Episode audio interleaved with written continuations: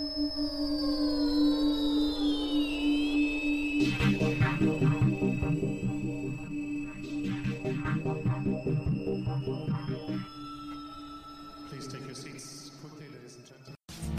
Bienvenidos a ESPN Tenis, ¿cómo te va? Gracias por elegirnos, gracias por estar del otro lado y tenemos un programa muy especial. Tenemos a la leyenda y al capitán, enseguida los vamos a presentar, parte del staff, lo más importante de ESPN Tenis, pero dedicado a Diego Schwartzman, que ya está con nosotros.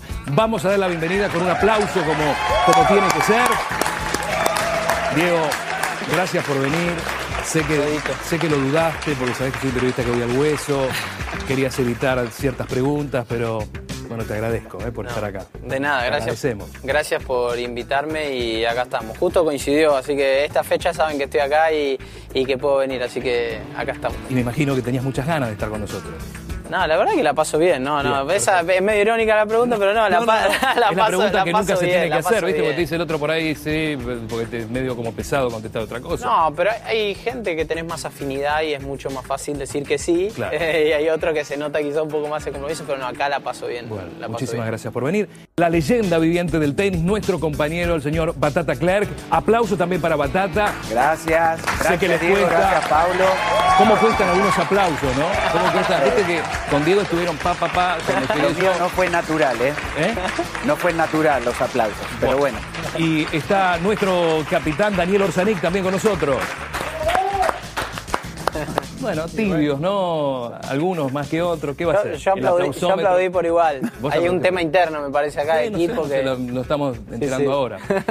Bueno, muchachos, ¿qué año ha tenido él? Fue una porquería el año, ¿no? El 2020 con el tema de la pandemia, pero deportivamente hablando, lo, lo de Diego fue espectacular y, y vos tomás conciencia de eso, que en el medio de una pandemia, con todo lo que sucedió con el COVID, vos pudiste hacerte lugar a, a tener la mejor temporada de tu carrera. Sí, es difícil cuando te preguntan si fue tu mejor año de la carrera y todo. Y siempre trato de como ser un poco respetuoso, porque hubo mucha gente que la pasó muy mal, que la sigue pasando muy mal. Y por ese lado es un, es un poco difícil de tratar de explicar todo lo bien que me sentí yo con todo lo otro que pasó con, con la pandemia y, y que también nosotros sufrimos en muchas etapas, pero desde el lado deportivo, eh, tanto lo bueno como lo malo y, y no, y no del- desde el lado donde sufrió mucha gente de la salud y, y económicamente en, en todos No, lados. ni hablar. Por eso, por eso aclaré en lo deportivo, ¿no? Que ha Sí, sido sí, por, eso, por ese año- lado fue espectacular. Un año bueno. Más de 40 torneos se han suspendido, no se han jugado, pérdidas económicas en, en nuestro deporte, bueno, multimillonaria. No Sí, se sí. jugó Wimbledon, por ejemplo, después de, de la Segunda Guerra Mundial que no sucedía eso. Ha sido un año bravo también para, para nuestro deporte, para el deporte en general, para el mundo en general, pero para nuestro deporte en particular. ¿Y, a ustedes qué les llamó la atención? ¿no? Porque esto de estar en casa, no poder ir a un gimnasio, estar en el cono sud, no estar en Europa donde se veían que hasta había torneos, donde algunos jugadores podían allí, este, eh, bueno, entrar a una cancha, eh, no podías viajar, nada. ¿Les sorprendió después el nivel que ha tenido Diego durante el 2020, después de la pandemia? Sorprendió, por supuesto, porque estaban en desventaja, los decíamos en los comentarios, que los chicos nuestros, los latinos, tenían una desventaja muy grande con, con, con- con los jugadores americanos, con los, jugad- con los jugadores europeos, que muchos de ellos ya estaban jugando hacía meses Claro. exhibiciones donde los nuestros nada, ni siquiera podían salir a la calle a poder entrenar, lo tenían que hacer en- desde la casa. Una desventaja tremenda, pero bueno, ahí sacaron el coraje, la valentía y la decisión que yo rescato mucho, sobre todo de, los de nuestros jugadores y sobre todo lo de Diego, ¿sí? que él, salió con una ambición muy grande de y convincente de ser un jugador top ten Mm. en una en una pandemia no estaba preparado, Claro. se notaba que no estaba en ritmo, pero bueno, a medida que iban pasando los días y las semanas y venían los torneos, lo veía uno a Diego tomar Totalmente, forma, ¿no? Con un gran equipo, Sí, sí, sí, sí. pero sobre todo que él fue convincente a la hora de decir, yo quiero ser un jugador top ten y voy a llegar a ser jugador top ten. Y después lo que rescato también, cuando llegó a ser top ten, todo lo que seguía pensando él. Fue algo extraordinario, maravilloso. Es para irnos ya, para levantar. Ya está el programa. ¿eh? Hay que aplaudirlo Hay que de vuelta, aplaudirlo. Sí. Metemos imagen y ya está. ¿no? Muy- Yo lo vuelvo a aplaudir de vuelta. Pero escúchame, Diego, cuando el medio de la pandemia, ¿Vos pensabas en ser top ten o decías, no, que termine este calvario, quiero entrenarte? Contale a la gente cómo te entrenabas en ese, en ese tiempo. Eh, primero... Al margen de la incertidumbre de cuándo regresar y, qué sé yo, ¿no? Eh, desde marzo fue, fue siempre una incógnita de cuándo se volvía el tenis hasta que realmente se empezó a tomar dimensión de lo complicado que estaba el mundo y, a medida que fue pasando el tiempo, cómo se iba complicando Argentina y, todas las eh, decisiones del gobierno de, la cuarentena. Entonces, eh, mi preparador físico, mi fisio, me equiparon en mi casa con, todo lo que se podía, pero fueron meses entrenando en casa, entrenando en, la terraza, en una terracita que ¿En una terraza? En una terraza hubo una habitación que yo tenía libre donde me la armé entre comillas como lo más parecido a un gimnasio, que podía.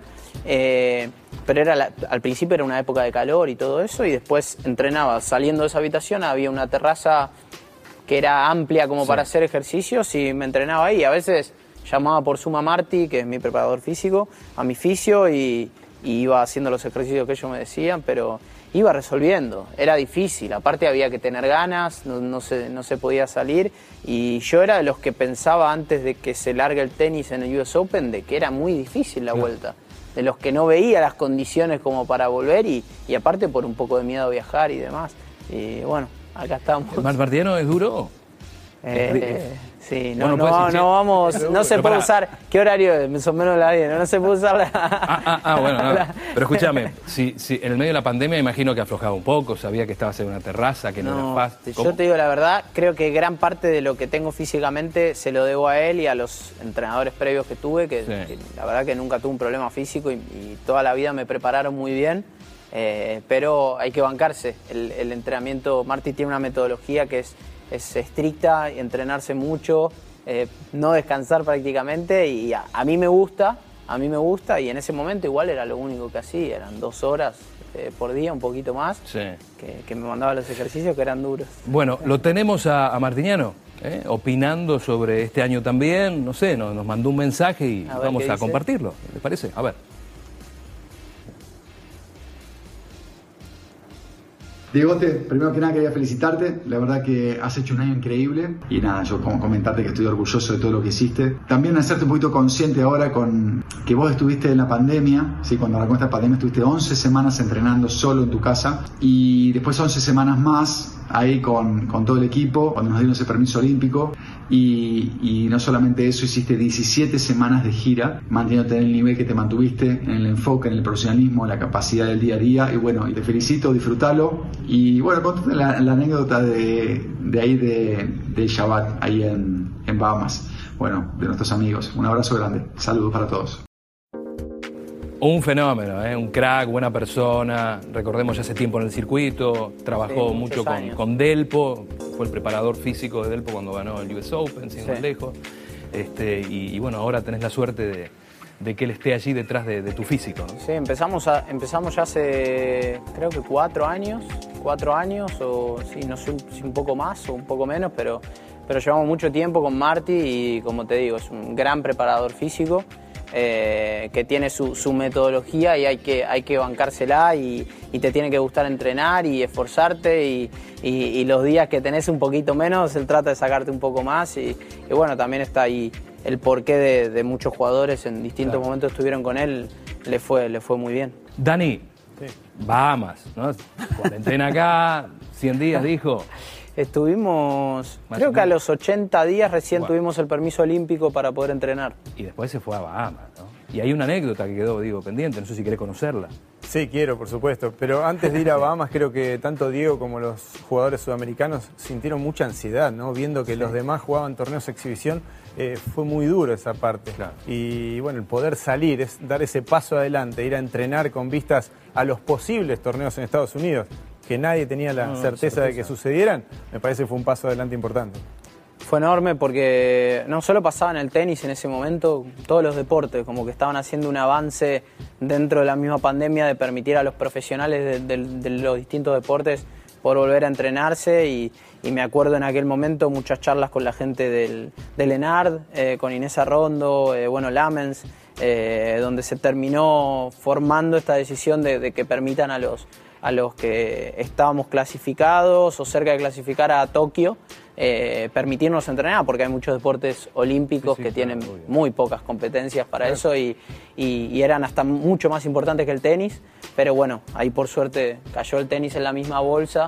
Eh, de, los olímpicos y, pudimos, eh, algunos jugadores, no todos, volver a entrenarnos y, fue fundamental. Y el, y el irme antes también fue, fue importante, que no era fácil y, tampoco estaba confirmado Estados Unidos. O sea que... Pero cambiabas el chip, ¿no? Como que ya te ponías en modo competencia, por la duda. Ya entrabas en la rueda otra vez. Eh, bueno, y aparte, en, esa cuarentena. No se, fue, no se fue en económica, ¿eh? No, bueno, a eso, ¿eh? por supuesto. ¿Sí? No se fue nadando. Chelita, imagino que sí. No, no, igual no. No, no, todo el mundo. No, no, está, está equivocado. Está equivocado. El avión privado. Está equivocado porque los, los, los aviones eh, en ese momento de la pandemia en la parte de adelante iba con, con eh, no, no, medicina y iban ah. el doble de, tripulación por eh, seguridad o por si alguien tenía algún problema, eh, iba el doble de tripulación. Tenemos un minutito para que cuentes esa anécdota que dejó picando sí, Martín, sí. Mama, ¿qué pasó en Mama? bueno, la, religión judía los, viernes a la noche hace una cena de Shabbat, como se llama, y bueno, una familia que nos invitó a Bahamas esas semanas a entrenar, la familia eh, Azar. Eh, nos invitó el primer viernes que llegamos a Shabbat. Yo, como soy de la colectividad, entendía la situación en la que viví. Traté de explicarles brevemente antes de llegar a la cena qué era, qué era lo, lo que eh, significaba la cena. Bueno, les expliqué un poco por encima. pasa que, bueno, cuando llegaron, nada, tuvieron que ponerse la equipa. el, el, padre de la familia eh, hace, nada, recita unas oraciones antes de comer y, la familia, los hijos lo abrazan y bueno, todo eso, pero Marta y Juan estaban completamente descolocados, no entendían muy bien lo que estaba pasando, no sabían si hasta le estaban haciendo una broma, ¿viste? Ah. Porque no conocían eh, y, fue muy gracioso verlos a ellos. Y, y, claro, y todavía no teníamos tanta, ellos no tenían tanta confianza con la familia, entonces no entendían bien qué pasaba, no sabían cómo ponerse y no sabían cómo ponerse la equipa y no sabían qué hacer cuando eh, Eduardo recitaba las oraciones y quedarse quietos y hablar, si podían moverse. Entonces era, fue, fue espectacular, pero, pero bueno, después, después hicimos sí, dos Shabbat más, dos viernes más ya estaban con la familia y ya, ya estaban gancheros, ya, estaban relajados. Pedían decir ellos algo. Hola Diego, ¿cómo estás? Quiero mandarte un beso muy grande, felicitarte por el año increíble que tuviste Disfrutamos un montón de verte jugar, de toda esa garra que le pones y todo lo que transmitís dentro de una cancha es realmente maravilloso. Te deseo todo lo mejor, ojalá nos veamos pronto. Te quiero mucho, un beso muy grande. La genia de Gaby Sabatini. La amamos, la amamos. Sí, sí, sí. Hay, hay sentimientos no se sabe bien qué es lo que él, viste, pero la, la ves y ya te saca una, te saca una sonrisa, es espectacular. Siempre tan buena onda, ¿no? Pendiente de los resultados, no solamente del tenis, ¿eh? porque ella sigue todo, pero siempre ahí con un mensaje de aliento, ¿no? de cariño. Sí, está siempre atrás, eh, te manda mensajes, pero, pero más allá de, cómo se involucra personalmente después en las felicitaciones, y no, no sé, ella lo que, lo que representa es, es una, la, imagen de, ella como persona y, lo que fue como jugadora, me parece que es, un ejemplo. Le mandamos un saludo muy grande, obviamente. Sí, sí, enorme, enorme, enorme. Bueno, muchachos, vamos al polvo ladrillo europeo, torneazo de Roma, ¿no? Especial, un antes y después, no sé, ustedes qué, pueden aportar. Y antes había jugado Kitzbühel, Diego, pero ahí no habías tenido tan buen resultado. Me parece que en Roma frente a Milman, frente al australiano. En lo personal vi que en el tiebreak del segundo set hiciste un, un clic que te, te llevó por el camino correcto, por el camino ideal. Sí, yo creo que ese tiebreak, si, si lo perdía, el tercer set volaba y aparecía en casa, me parece, al día siguiente. Pero eh, sí, en, después del US Open yo pierdo con Norri en el quinto set por los mismos calambres, me caigo al piso en un momento y apoyo muy mal la mano. Y después estuve casi tres semanas con muchos problemas en la mano izquierda y por más de que yo mejoré mucho mi derecha, el revés es lo que me da un poco la base de mis partidos y, de mi juego. ¿Y te molestaba para eso, para el revés? Y en Kitzbühel, cuando jugué la semana anterior a Roma, no, no podía pegar revés. De hecho, el, día que pierdo con eh, Laszlo Diere, con el serbio en cuartos, eh, no pude entrar en calor, no pude pegar revés en la entrada en calor. Hice solo slice y la realidad es que yo no tengo un, un slice eh, tan bueno como para poder no jugar con mi revés. Y bueno, me empastillaba con lo que había para, para poder tener menos dolor para jugar en ese momento. Y, y después en Roma, eh, después de ese primer partido, el- ya en el primer partido había mejorado mucho el dolor. Que yo sabía que con el tiempo, porque era edema más que nada lo que tenía, iba a mejorar. Y ese primer partido yo sentí que mejoré muchísimo. Ya hice winner de revés, podía manejar las direcciones, era otra cosa. Y el partido siguiente termino de encontrarle la vuelta a un partido que tenía casi perdido con Hurcax. Claro. eh, 4-3 y saque de él en el tercero. Y a partir de ahí hay, hay muy pocos partidos del año que, que- que no jugué bien, que, que- que hice muy bien las cosas. Así que Estabas Roma- 4-1 abajo en ese tercer set, ¿no? Eh, estaba un quiebre abajo, eh, sí, eh, creo que 4-2 y no sé si 0-30 o 30 iguales. Era un partido que estaba al límite, porque yo todavía estaba con muchos altibajos en Sí. los partidos, él estaba jugando bien y a partir de ahí encontré la solución para ganarle y, y fue, fue otra cosa, fue otro mundo. Bueno, de hecho al otro día es el, el día que le gano a Rafa. Paren, paren. Parame la música. Y, pero así es el tenis, pasás de, de eso, de no saber qué pasa y de no encontrarte, de repente 24 horas después. Un clic importante fue el partido con Jurkas, entonces daste diste vuelta ese partido. Sí, yo con Milman me sentí mucho mejor ya. Con no, no jugando mi mejor nivel, pero viste cuando pasás de jugar Sí. 3, 4 puntos a jugar 6 y medio Exacto. y ya, ya te vas muy bien al vestuario. ¿Y qué pasa cuando decís, uy, la próxima es Nadal? Sobre polvo de ladrillo, con todo lo que eso significa, el escenario. Y la bestia, la bestia encima los dos primeros partidos le había ganado a Carreño y no me acuerdo a quién más, eh, los, los cagó a palo, como decimos 6-2, nosotros. 6-2. Sí. Viniendo de la semi y- de- Y, yo- y yo dije, bueno, hoy voy a jugar bien Sí. el partido y me va a gustar el partido. Y cuando vi que era de noche, que a mí me encanta Sí. jugar de noche, dije, acá voy a tener una chance. Pero para acá, para acá. Siempre estuviste entre los tres o cuatro mejores devolvedores en las últimas 52 semanas en cualquier superficie, ¿no? Y aquí Rafa no había sacado bien, pero tomabas la iniciativa. ¿Qué fue lo que hiciste para acorralar, si uno puede decir acorralar, en polo de ladrillo a Rafael Nadal? Eh, lo, del saque fue fundamental, porque Rafa no es un jugador que te hace muchos seises, eh, quizá tampoco saque ganadores, pero de ahí arma mucho su juego y mete mucho porcentaje de primeros saques. Y no es lo mismo polvo ladrillo jugar con el primer saque o jugar con un segundo saque, sea del que sea, porque tenés mucho tiempo para tomar decisiones. Y yo me acordaba antes del partido un poco de que a mí me gusta el jugar de noche, que la pelota pique menos y contra él mucho más. Del US Open que él había usado mucho en momentos importantes las pelotas altas, bien altas, eh, y que con eso hubo momentos importantes que me molestó mucho. Y lo único que pensé antes del partido era, bueno, de, de la línea de base, si estoy bien, muchos partidos yo había jugado muy bien contra él. Y, y si salía lo que tenía que hacer, iba a estar cómodo. El tema era cómo resolver esas bolas Claro. que él de la nada juega tan altas. Y en ese partido en Roma decidí irme bien para atrás en cada pelota de esas, sin ningún problema, y volver a salirle con la misma pelota. Y cuando él volvía a tirarme bajo, volver a entrar en el punto y, y salir. Y a medida que fue pasando el partido, fui notando, entre comillas, su falta de ritmo, que era el primer torneo que volvía. Empecé a ver que tenía una ventaja. Y después, cuando gané el primer set, dije... 6-2 ganaste el primer set. Sí. Y él te jugaba mucho, una pelota que llamaba mucho la atención, que nunca lo había ejecutado él. Salía con el revés por la paralela alto y no paraba de cometer errores. Sí. Y a vos se te veía, se te, a medida que iba pasando el partido, se te iba viendo cada vez más cómodo. ¿Cuándo fue el momento de inflexión que dijiste, lo tengo, aquí no se me va a escapar, Rafa? Eh, y cuando gano, cuando gano el primer set 6-2, internamente dije, si este set me mantengo los primeros 3-4 games eh, de la misma manera, para mí en tres sets, hoy no sé si me gana, porque hacía mucho que no jugaba, hacía 8 meses que, que- que no competía.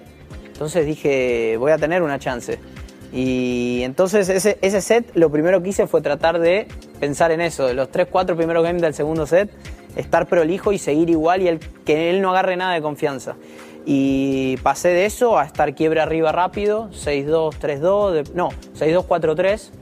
Eh, después saqué para partido, eh, le volví a quebrar y lo notaba él un poco con desconfianza, un poco más lento y que esa bola alta no sentía que me hacía mucho y Y bueno, a partir de ahí yo fui, yo fui sumando y resolviendo un poco mejor. Dani, ¿qué. ¿qué recordás de ese partido vos? No, es que lo que dice Diego sobre esas bolas altas, creo que ganó en paciencia Sí, Diego. sí. Y como que no se apuró, aguantó esos cambios de altura de- del español y después se dio el lugar a volver a lo, a lo siguiente, ¿no? que fue cortar muy bien también en, en diagonal hacia adelante, usar de manera excelente su, su- su revés paralelo, sus derechas invertidas. Tiraste varios winners de derecha también contra, contra él. Lo que sucede es que Nadal en los dos primeros partidos que jugó nos hizo olvidar a todos que era su primer torneo. Sí. Claro, porque aplastó a sus lo rivales. hizo muy bien. Pero, pero bueno, Diego lo llevó a ese límite de hacerle sentir esa falta de ritmo. Bueno, y llegó el primer triunfo ante, ante Rafa, ¿no? ¿Qué, qué- qué sentiste en ese momento? ¿Es verdad que lo llamaste al toque para preguntarle cualquier huevada, debe decir?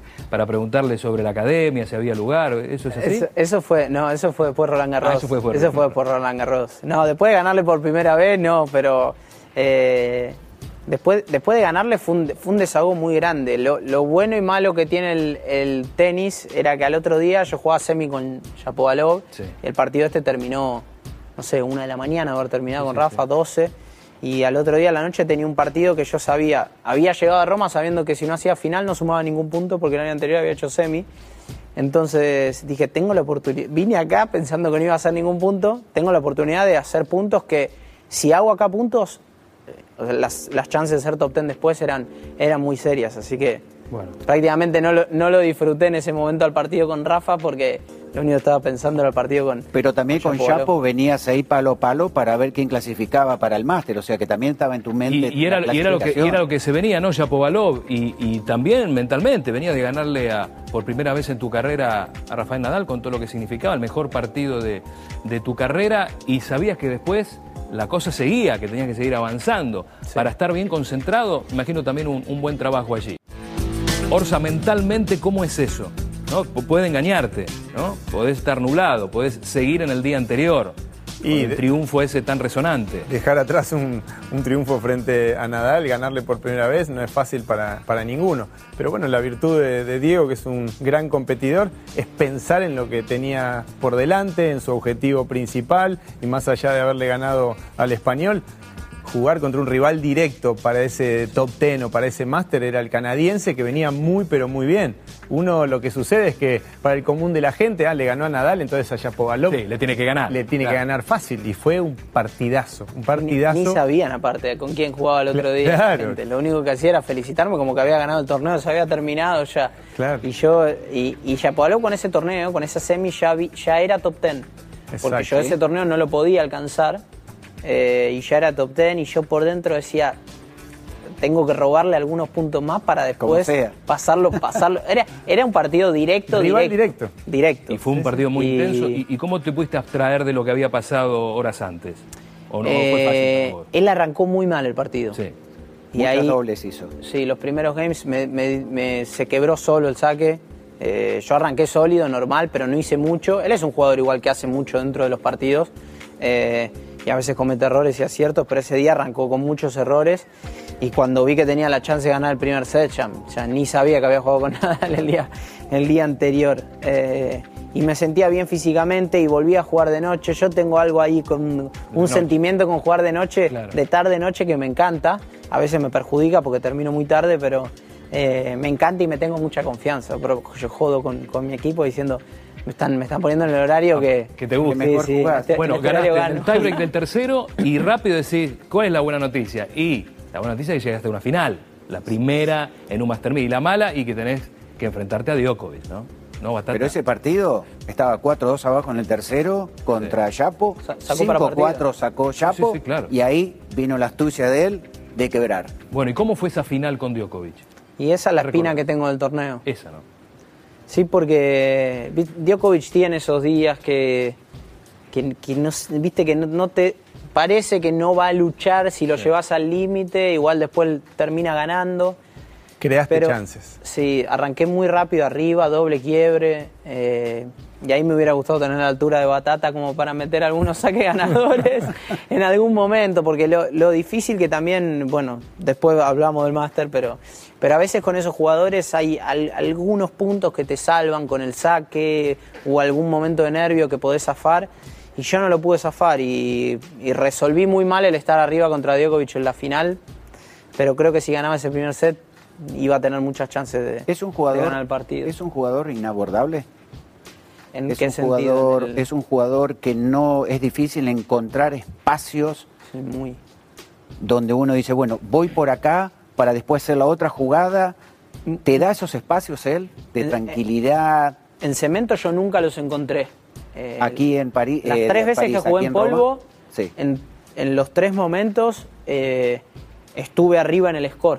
Sí. Eh, en Roland Garros la primera vez que jugamos, dos sets a uno, eh, estaba arriba. En la semi de Roma del año anterior había tenido varios breakpoints para sacar para set.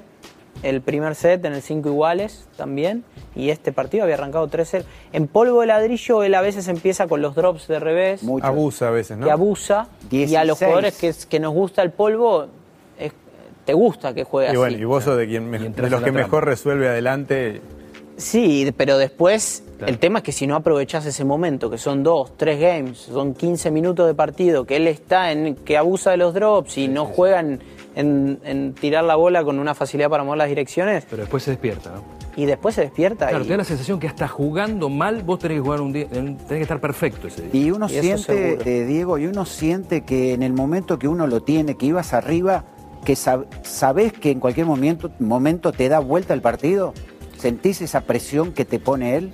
De no estar seguro nunca. Ahí, ahí vuelvo a lo, a lo que decía antes. Yo creo que, que- que si con mi saque, con mi primer saque haría un poquito más, no lo sentiría.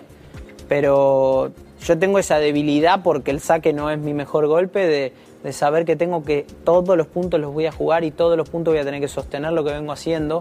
Y es muy difícil y más en polvo y ese día llovinaba también, fue a hacer un saque ganador. Eh, que bueno, sí, re- resumiendo, creo que sí.